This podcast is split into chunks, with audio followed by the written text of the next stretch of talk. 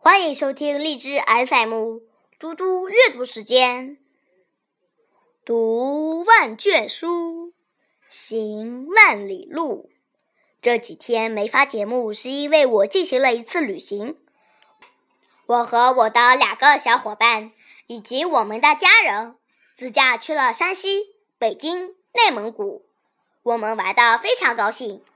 印象最深刻的是平遥古城的夜景和小商品。在那里，我们三个小朋友一人有了一件玩具。在北京，我们看了天安门广场上的升旗，还登上了长城。